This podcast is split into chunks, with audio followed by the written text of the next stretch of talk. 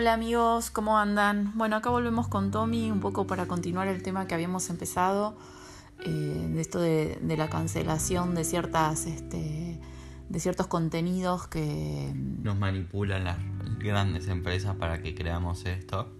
El primero que quería comentar y que creo que lo comenté de pasada en el bloque anterior fue el hecho de que un personaje de los Looney fue supuestamente cancelado por promover la llamada cultura de la violación. Este es un término que primero quería declarar para que no surjan confusiones, que vendría a ser lo siguiente. Se define el término como tal al hecho de normalizar conductas sexuales que busquen el hecho de básicamente una violación, pero en otras variantes, como ah, qué gracioso que un personaje le obliga a otro a darle un beso, y así podríamos mencionar muchísimos casos en la cultura popular de que, jaja, qué gracioso que en un programa de televisión un conductor le toque el culo a una chica, que son casos que existen y siguen pasando, que podríamos llamar que eso lo normaliza hasta cierto punto, no lo justifica, pero sí lo normaliza en gran parte. O el famoso, ah, mirá cómo andaba vestida. Es, son cosas horribles que lastimosamente existen en la sociedad en la que vivimos. Pero bueno, eh, ya me desvío un poco. El caso es que el personaje en cuestión, Pepe Le Pew, eh, es un personaje que ya existe desde los años 40, principios de esa década. Y por lo tanto es lógico que la forma de hablar, pensar y todo lo que fuese nos parezca chocante como mínimo. En principio, la idea era justamente criticar eso a través del personaje como él se creía tan bueno y seductor que en realidad era un zorrillo que era un asco, una pestaba. Y ese era un poco el chiste. El problema es que se perdió. Muchas veces se veía como algo oh, romántico que el personaje acosase a su enamorada. Cuando claramente el no solo no está aterrada por el olor, ya que los cortos antiguos de dibujos animados están enfocados a un público adulto y eso se puede ver en varias insinuaciones que se hacen. Pero bueno, el caso es este, que recientemente, algo que parece no tener nada que ver y definitivamente no tiene nada que ver, la editorial que actualmente publica los libros del eh, escritor infantil Dr. Seuss, que es algo así como un famoso escritor estadounidense centrado en la escritura de libros infantiles, que ya murió, con cuentos bastante conocidos en la actualidad como El gato con botas, El Grinch que robó la Navidad, El Lorax, etc., que han sido llevados al cine y la televisión. El caso es que en estos libros que se han vuelto populares, publicó un total de 45. De esos 45, la editorial decidió no volver a publicar 7 de estos libros por tener contenido racista, xenofóbico, entre otros. Contenido que en su época no fue mal visto. Y es lógico, estamos hablando de libros de hace 60 años. Pero bueno, teniendo todo esto en cuenta, que son libros viejos, la editorial tiene el derecho a no volverlos a publicar. Por el hecho de que si estos libros van enfocados al público infantil, eso es nocivo directamente para ellos. Claro.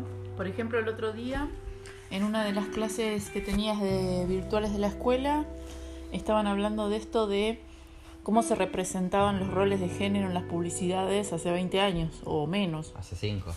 ¿Y cómo, cómo, se la, cómo se la estereotipaba la mujer? Como una estúpida que con suerte sabía lavar el piso y hacer cada milanesas y cuidar a los nenes. Y creo que hasta hoy, ¿no? Mr. Músculo es...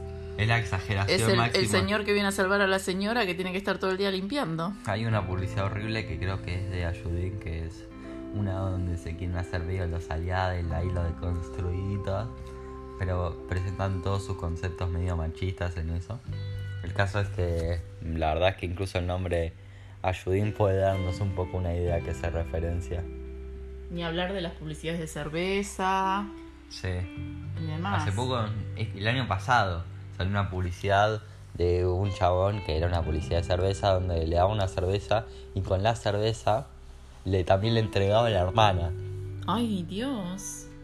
Y hay cada cosa peor que podés ver donde se les representa más como un objeto para el hombre. Es algo espantoso, pero creo, creo que un poco nos desviamos de tema. Volvemos a lo que estábamos hablando originalmente. De las editoriales. Así que me parece razonable que algo que se publicó hace muchos años, tampoco creo que pequeñas modificaciones estén mal, más cuando se trata de literatura infantil y el público que van dirigidos. Por ejemplo, el libro Mary Poppins original contenía varias frases y contenido un poco racista, podríamos definirlo, por la representación casi de monos. Y esto fue reeditado en las ediciones más modernas. Pasa lo mismo con Charlie y la fábrica de chocolates otros libros antiguos. Es lógico. No considero que está del todo bien, pero por la demografía se puede justificar en parte. Demografía no sería por el público al que van dirigidos. Demografía sí sería porque son niños a los que va dirigido. Pero bueno, ese no es el punto. El caso es que, como decidieron hacer esto, al día siguiente exactamente, em, publica un artículo un periodista que, que comenta que él creció en los 70, donde todo esto era visto como algo normal, donde en parte él era ridiculizado por ser negro, cosas bastante espantosas, pero en una de las frases, y le voy a citar una cita, que es, por ejemplo, Pepe Le Pew normalizaba la cultura de la violación. Creo que esto ya lo estuve comentando, creo que me estoy volviendo a repetir. El caso es que con todo esto, los medios sensacionalistas, como siempre, empezaron a exagerar eh, la noticia de que ah, periodista busca que se cancele a personaje icónico los Looney Tunes. Otros. Eh, y pasa lo que pasa siempre. Como las principales personas que consumen este tipo de contenido de ah, lo que quieren cancelar los progresistas son gente entre 40 años más o menos. Y han creado un enemigo invisible, imaginario mejor dicho, llamada la supuesta generación de cristal que venden a ser todos los millennials que supuestamente buscan arruinar el contenido con lo que estas personas crecieron por considerarlo inapropiado.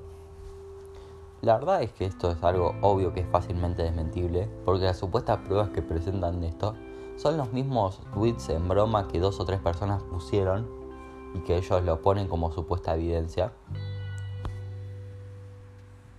El caso es que teniendo todo esto en cuenta, me parece que esto señala un problema más grande en la sociedad. No que simplemente se esté buscando eh, usar un personaje para manipular a las personas, sino el hecho que las personas en parte se están dejando manipular. Pero esto fue siempre así. Sí, pero ahora uno pensaría que en un mundo donde literalmente uno puede ir, buscar la fuente original en internet, sería diferente. Sería hace 20, 25 años era entendible que si un periodista decía una mentira todo el mundo lo fuese a creer, porque no había una fuente alternativa o forma de chequearlo. El caso es que esto me hace preguntarme, ¿eh, ¿aún estamos listos para vivir en una sociedad con internet, donde cualquiera puede hacer lo que quiere? Tal vez el avance que hemos tenido en los últimos casi 150 años tecnológico fue tan rápido que la sociedad no se supo adaptar hasta el día de hoy. Yo creo que probablemente por el tema, por ejemplo, también de que no hay una legislación, no sé en otros países, pero en, China se creó una legislación para evitar las fake news, sobre todo por el tema de la pandemia actual. Porque los chinos lo que hicieron es un país muy restrictivo con eso. En algunas cosas puedo estar de acuerdo, ya que permitieron que los casos disminuyesen drásticamente al ponerle la mano dura a los periódicos y decir, eh, si pones una fake news, te hacemos cagar. Pero bueno, el punto también es una ley que les permite al gobierno hacer que cualquier opositor los pueden arrestar, que es algo espantoso. Pero en parte si se crea una ley equivalente, más apta para lo que sería Argentina, donde el gobierno pudiese limitar las fake news de manera similar, ya sea creando incluso una organización. Mucha gente dice que esto es exagerado. ¿Cómo van a crear una organización para desmentir mentiras? ¿Y puede esto ser efectivo en primera instancia? Por más de que salgan medios oficiales, como los antivacunas, ¿no? Que hicieron cualquier barbaridad, uno dice uno, y ellos se retroalimentan. Bueno, incluso también eh, legislación en cuanto a, a por ejemplo, a la violación de la privacidad, a que compartan contenido que vos compartiste por una red privada o, en forma de mensajería privada con, con, algún amigo o pareja y que esto se difunda eh, públicamente, eso tampoco está todavía muy reglamentado. En parte sí hay leyes, pero estas no son muy aplicables porque hay una cosa que se suele decir y que es lastimosamente verdad, que siempre existe una ley para contrarrestar otra ley y que las leyes son creadas para la gente con dinero. Es decir, si por ejemplo esto pasa mucho en la televisión, que ah, un fulanito tal resultó ser homosexual y lo dicen impunemente cuando exponer la sexualidad de otro sin permiso es ilegal. Claro. Lo que pasa Pero el daño ya está hecho igualmente, aunque se penara. El daño sí, pero ya está el hecho. tema es que si la gente supiese que esto fuese súper penable y en verdad se ejecutara estas causas, tal vez la gente no lo haría, porque sabría que hay un castigo, porque así funciona lastimosamente la sociedad. Con todo esto les quiero hacer una pregunta a ustedes. ¿Creen que debería haber un sistema más eficiente, aunque esto significase en parte limitar tal vez la expresión? ¿Creen que realmente pudiese ser eficiente o nos mandaríamos cualquiera?